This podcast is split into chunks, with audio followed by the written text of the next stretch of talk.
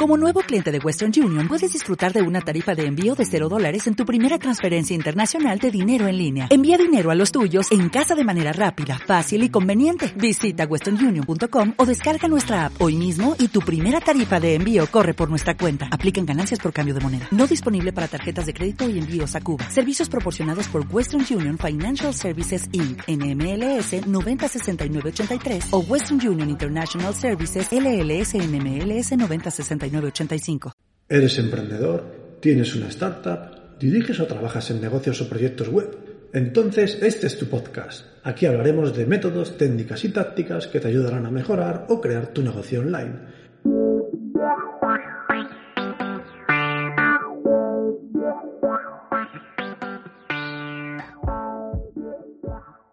Muy buenos días, bienvenidos a Proyecto Online. Gracias por estar ahí, gracias por estar al otro lado. Y hoy, como siempre, vamos a tener un episodio muy, muy interesante si estás interesado en mejorar tus ventas, ya sea de productos, ya sea de servicios, ya sea de lo que sea, de aquello que vendas. Hoy lo que vamos a hablar te va a venir al pelo.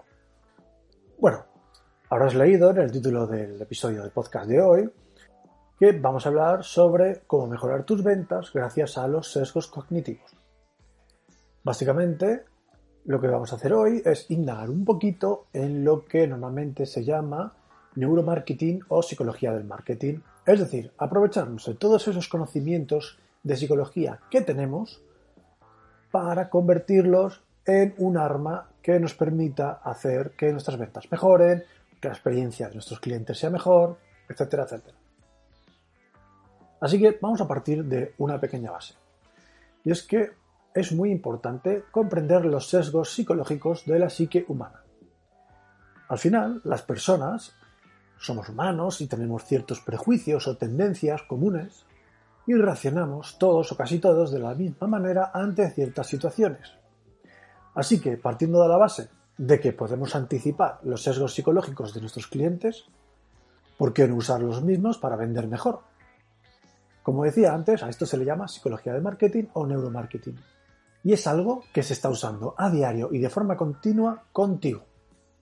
Ya sean empresas que te quieren vender algo, ya sean políticos que quieren que compres su discurso, ya sea quien sea, se están utilizando estas técnicas todos los días contigo, te están bombardeando con ellas. ¿Por qué? Porque funcionan, porque saben cómo somos los humanos, saben qué defectos tenemos, saben cómo funciona nuestro cerebro y por tanto se aprovechan de ello. La idea de hoy es simplemente conocer algunos de estos sesgos y ver si los podemos utilizar en nuestro beneficio de cara a las ventas de nuestro servicio o producto. Así que vamos a ver los sesgos más importantes y vamos a intentar ver cómo aplicarlos a nuestro proyecto o negocio online. El primer sesgo del que vamos a hablar es el sesgo del carro. Seguramente hayas escuchado la expresión subirse al carro, es decir, una persona hace lo mismo que otra o que otro conjunto de personas que ya están haciendo algo. Este sesgo consiste en esto. ¿Por qué? Porque resulta que el cerebro necesita sacar conclusiones sobre prácticamente cualquier cosa. Y por supuesto, una de esas conclusiones será si debe fiarse de nosotros o de nuestro producto o de nuestro servicio o del mensaje que estamos dando. ¿Y cuál es la mejor manera que tiene el cerebro de economizar este proceso? Simplemente fiándose de la mayoría, es decir, que si hay mucha gente confiando en lo que vendes, el cerebro acepta esa premisa como válida y se posiciona. Lo mismo ocurre al contrario. Si no hay indicio de que haya personas que compren el mensaje o producto, la desconfianza aumenta. Imagina que tienes una web y que tu web tiene un producto a la venta. Si ese producto goza de éxito, es decir, se vende mucho, está muy bien valorado por muchas personas, casi siempre se acaba el stock porque lo consume mucha gente, etc., tu cerebro lo percibe como algo de calidad. Por tanto, las posibilidades de que lo compres aumentan. Piénsalo detenidamente. ¿Cuántas veces has ido a Amazon y te has fijado en la puntuación media de un producto y en el número de valoraciones que tiene? Has dicho, anda, tiene 4 estrellas y media o 5 y 1200 valoraciones. Este producto tiene que estar bien. Realmente, tu cerebro no ha hecho el ejercicio de buscar información sobre ese producto de forma objetiva, de evaluar cada una de las cualidades de ese producto y ver si realmente se adaptan a ti. En términos generales, lo que es el cerebro es decir, ¿cómo economizo tiempo? ¿Cómo saco una conclusión sin tener que hacer un trabajo enorme? Vale, me fijo en lo que dicen los demás y hay una gran mayoría que lo han comprado o que lo ven de forma positiva, yo asumo la misma perspectiva que ellos. Es decir, al final me posiciono me posiciono como persona que considera que ese producto es válido, ese producto de calidad y por tanto es susceptible de ser comprado por mí. Lo mismo pasa si vendes tus servicios. Imagina que en tu página web sale que has trabajado con muchas empresas, que tienes muchos clientes. Eso hace que la percepción de los visitantes sea mucho más positiva que si solo ven que tienes dos clientes. Si en tu web pones, he trabajado con el grupo Prisa, con el corte inglés, con fulanito, con menganito, y sacas una lista de clientes importantes, o de muchos clientes, o de ambas cosas, la percepción que va a tener alguien sobre tu producto o tu servicio va a ser mucho más positiva que si entran en tu web y no ven nada, o si ven un par de clientes. Claro, no es lo mismo, porque el hecho de que muchos hayan confiado en ti es la prueba que tu cerebro busca para saber si él tiene que hacer lo mismo. Otro ejemplo de esto, y seguro que lo has vivido, es si vas por la calle y, bueno, quieres entrar en un bar y ves dos bares que no conoces, uno está vacío, el otro está lleno. ¿Cuál te inspira mayor confianza? El lleno, ¿verdad? Y realmente no se entra de los dos. A lo mejor el vacío, pues tiene unos aperitivos que te gustan más que los que te van a dar en el lleno, pero no lo sabes.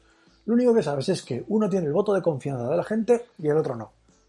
Por tanto, tu cerebro se va a posicionar de forma rápida.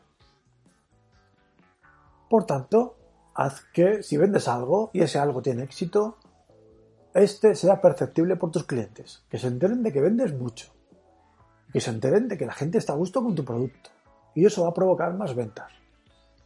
Sabéis que yo nunca recomiendo mentir, así que no estoy recomendando ni contar mentiras ni exagerar las cosas.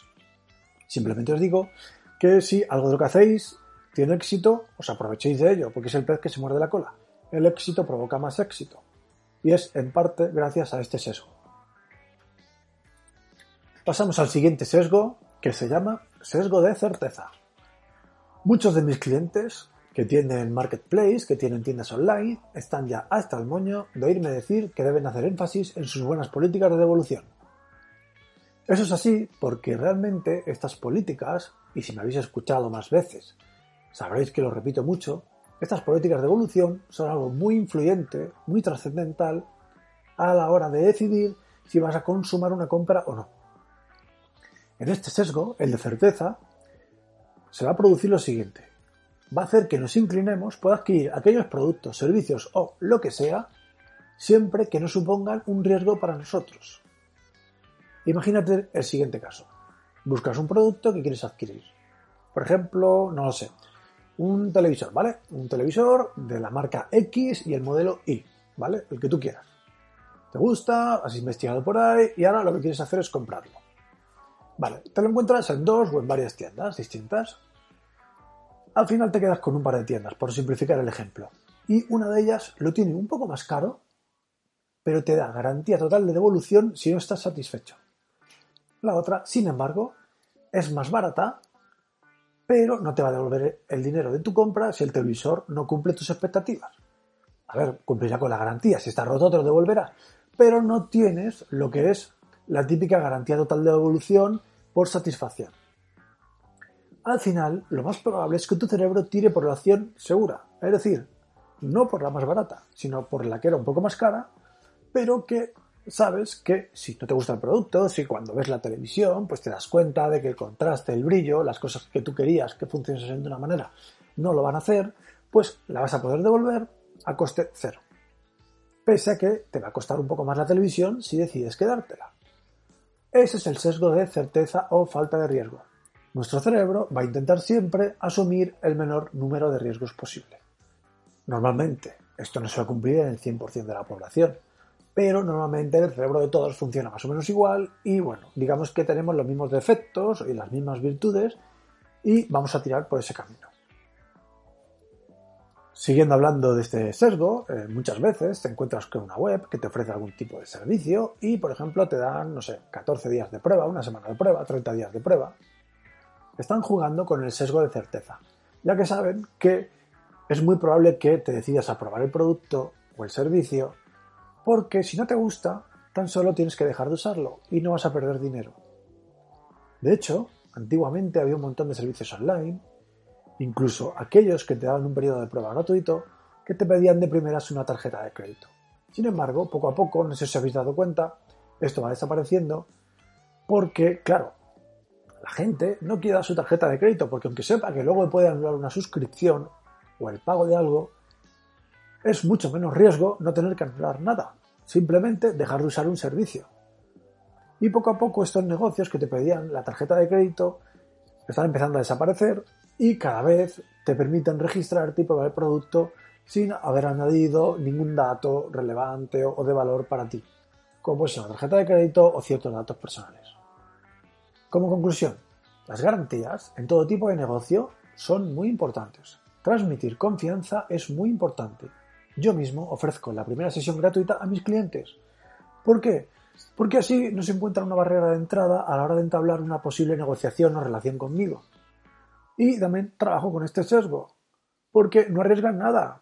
Arriesgan al ratito que están ocupando, hablando conmigo, pero ni un duro, no tienen que pagarme de primeras. Y pasamos al siguiente sesgo, que es el sesgo de confirmación. A ver, este sesgo es muy común en cualquiera que te dé discursos e intente convencerte de algo. De hecho, es muy común en los discursos políticos, está presente en todos.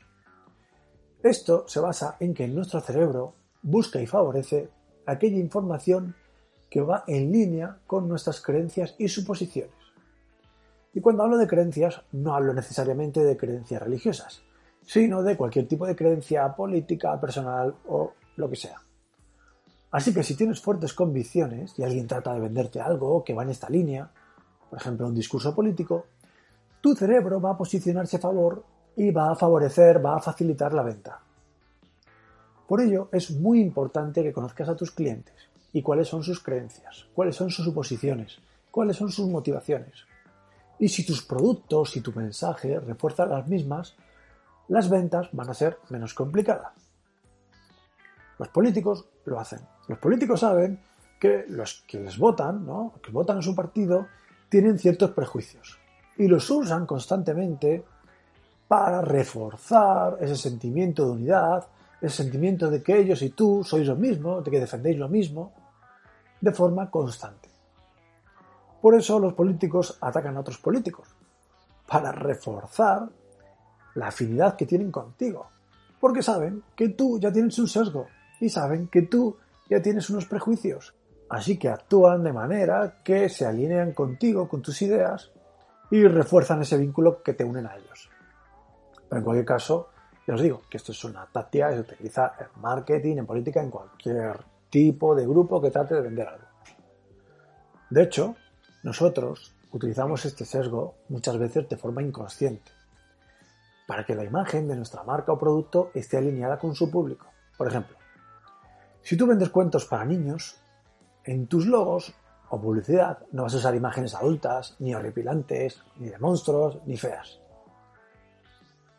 De la misma manera que si vendes chaquetas de cuero, probablemente el logo de tu empresa no sea de color rosa o pastel. ¿Por qué? Porque al final siempre te alineas con el público objetivo, con aquella gente que puede comprar tu idea, tu producto, tu servicio o lo que sea. Muy bien, pasamos al siguiente sesgo. Este sesgo es denominado el sesgo grupal y es aquel que induce a una persona a aceptar y favorecer opiniones o ideas populares dentro de grupos con los que te sientes alineados. Es decir, si por ejemplo eres vegano y resulta que es conocido por todo el mundo que el mundo vegano consume cierta marca de cierto tipo de producto, tu cerebro se va a inclinar a consumir esa misma marca que está consumiendo tu grupo. ¿Por qué? Porque eres vegano y porque sabes que los veganos suelen hacer eso. Y tú lo haces. Así que, si tú conoces a tus clientes, tienes muy claros sus perfiles, quizás puedas ofrecerle a cada uno productos que sean afines a aquellos grupos a los que pertenecen. ¿Que tienes grupos de clientes que les gusta el heavy metal? Pues a lo mejor les quieres vender algo relacionados con guitarras eléctricas. Eh, imagínate, eh, aunque parezca que no tiene nada que ver, que tú vendes pasteles, ¿vale? Es que tienes una pastelería y sabes que tienes un grupo de clientes, ¿vale? Que, no sé, como decíamos antes, les gusta el heavy metal. Pues si tú creas un pastel con forma de guitarra eléctrica, es muy probable que se la acabe vendiendo a alguno de ellos. Y parece un ejemplo tonto, pero no. Es que funciona. Eso funciona así. Y pasa mucho en el ámbito editorial. Las editoriales tienen grupos muy definidos de clientes. Y todos los contenidos que crean, es decir, todas las líneas editoriales, van acordes a esos grupos. Si tú te alineas con alguno de estos grupos, tu cerebro va a ser más receptivo a consumir aquellos productos que te está ofreciendo esta línea editorial. Ya sabéis cómo van los periódicos. Los que son de cierto partido político le gustan ciertos periódicos. Los que son de otro partido político le gustan otros. Pero a la gente que le gusta mucho el ganchillo compra ciertas revistas. Y a la gente que le gusta mucho la aviación compra otras. Y lo que te van a ofrecer es contenido relacionado con ese gusto que tienes tú. Por lo mismo, para tu negocio. Intenta vender aquello que tenga que ver con la idea de grupo que tengan tus clientes. Imagínate que vendes ropa deportiva, ¿vale? Y que tienes una tiendecita en Madrid. Y sabes que tienes una clientela mayoritariamente que es del equipo de fútbol del Real Madrid. Lo que tienes que hacer es tratar de vender más productos de la marca Adidas. Porque sabes que muchos de tus compradores se identifican con esa marca, ya que es el patrocinador de ropa oficial del Real Madrid. Así que trata de trabajar con el sesgo grupal a tu favor. Vamos a por otro sesgo, que es el sesgo de efecto de dotación. Vale. Eso significa que nuestro cerebro le va a dar más valor a las cosas que ya poseemos. Eh, hay otro efecto llamado de aversión de pérdida, ¿vale? Que es la tendencia de las personas a preferir evitar pérdidas antes que obtener ganancias equivalentes. Es decir, una persona, por poner un ejemplo que tendamos todos, sufre más al perder 10 euros que el disfrute que recibe al ganar 10 euros. Esto está comprobado, psicológicamente es así. Las pérdidas nos afectan más negativamente que las ganancias positivamente. Eso es así, ¿vale? Así que por eso existen muchos productos o servicios que se ofrecen de forma gratuita porque se sabe que sus consumidores acabarán adoptando el producto o servicio como propio. Y más tarde al final preferirán pagar antes de perderlo. ¿Por qué? Porque consideran que el producto ya es suyo. Y van a preferir pagar por mantenerlo antes que pagar por adquirir uno nuevo.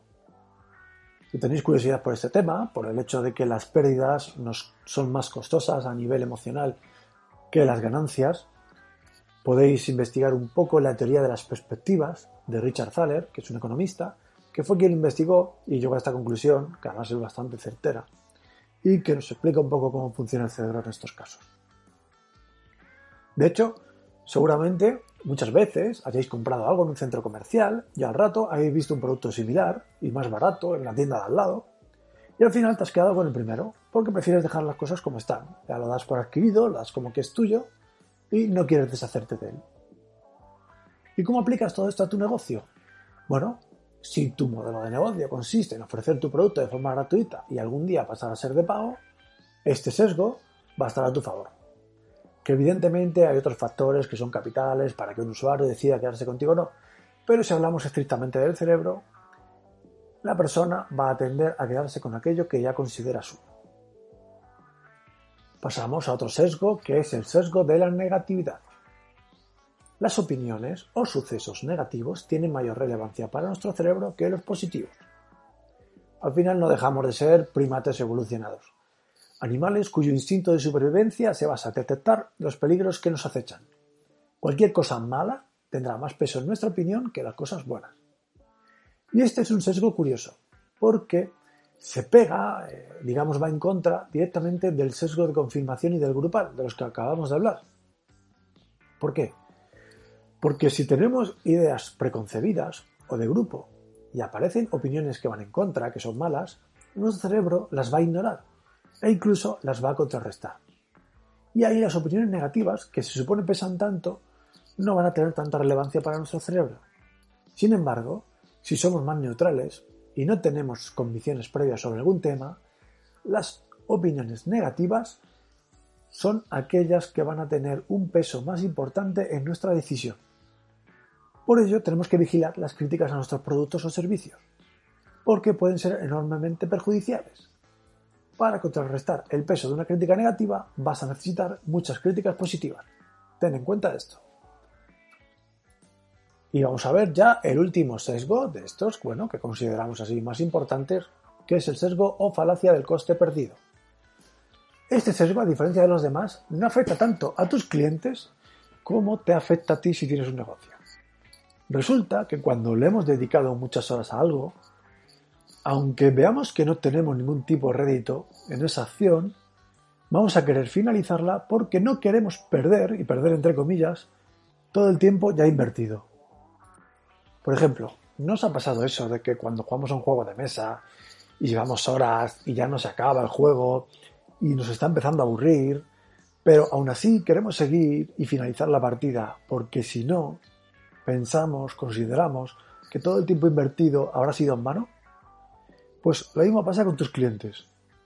Hay muchos clientes que no terminan de firmar contigo o que no te compran lo que vendes y eso que llevas semanas, meses siguiéndoles, persiguiéndoles y tu cerebro se niega a abandonar porque el esfuerzo que has hecho se perdería en la nada sin embargo, lo lógico aquí es que te plantees si realmente merece la pena seguir invirtiendo tiempo y dinero en una tarea que ya está desgastada y que en principio pues parece no tener un final feliz. Y esto lo he visto muchas veces. Clientes que sabes que no te van a dar ningún tipo de mm, rédito, ningún tipo de beneficio y les persigues, les persigues, les persigues y al final no sirve de nada. ¿Por qué? ¿Por qué no has abandonado antes? Porque después de todo el esfuerzo que has hecho, te da pena, te da lástima, consideras que es una pérdida, el tirarlo por la borda.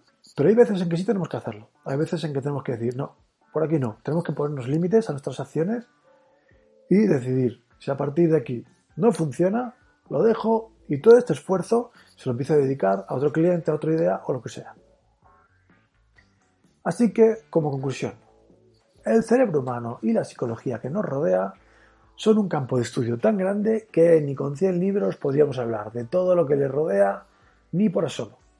Sin embargo, estos sesgos que hemos visto hoy, que son unos pocos de los muchos que realmente poseemos los humanos, sí que nos pueden ayudar a plantear ciertas estrategias con nuestros clientes. Nunca debemos olvidar que trabajamos para otros seres humanos y eso conlleva mucha psicología. Debemos tenerla en cuenta para ser mejores y hacer mejor a nuestro negocio. Así que espero que os haya gustado el episodio de hoy. Como siempre, sabéis que en el blog pedromiguelmunoz.com barra blog, ahí tenéis un artículo en el que se habla de todo lo que hemos hablado hoy mismo, con sus links y demás, bien maquetadito, para que lo podáis disfrutar y no tengáis que estar tomando notas en el podcast. Por otra parte, si queréis comentarme algo, sugerir algo, hacer alguna pregunta, contratar mis servicios, lo que necesitéis, me mandáis un mail a contacto arroba pedromiguelmunoz.com y siempre respondo lo más rápido posible y encantado de la vida. Así que, como siempre, espero que tengáis un magnífico día, una espléndida jornada y recordad, cuidad de vuestro negocio, cuidad de vosotros mismos y ya que estáis, cuidad de los demás.